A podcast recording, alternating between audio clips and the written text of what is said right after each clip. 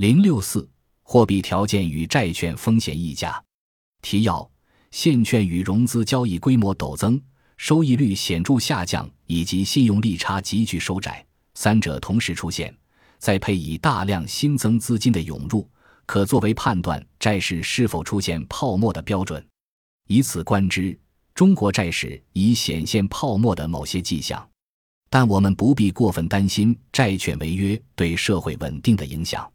我们可以加强宣传引导，完善立法，并建立债权人保护机制，提高抵押物处置的可操作性，打击恶意逃废债行为，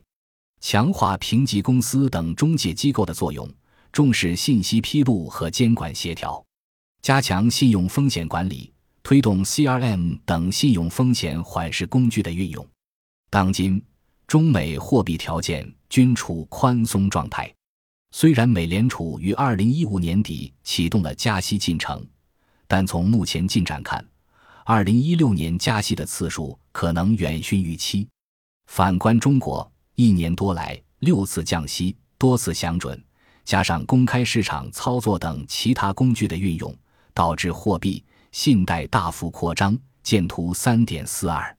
宽松的货币条件使货币市场利率处于低位，债券收益率下降。而信用利差大幅收窄，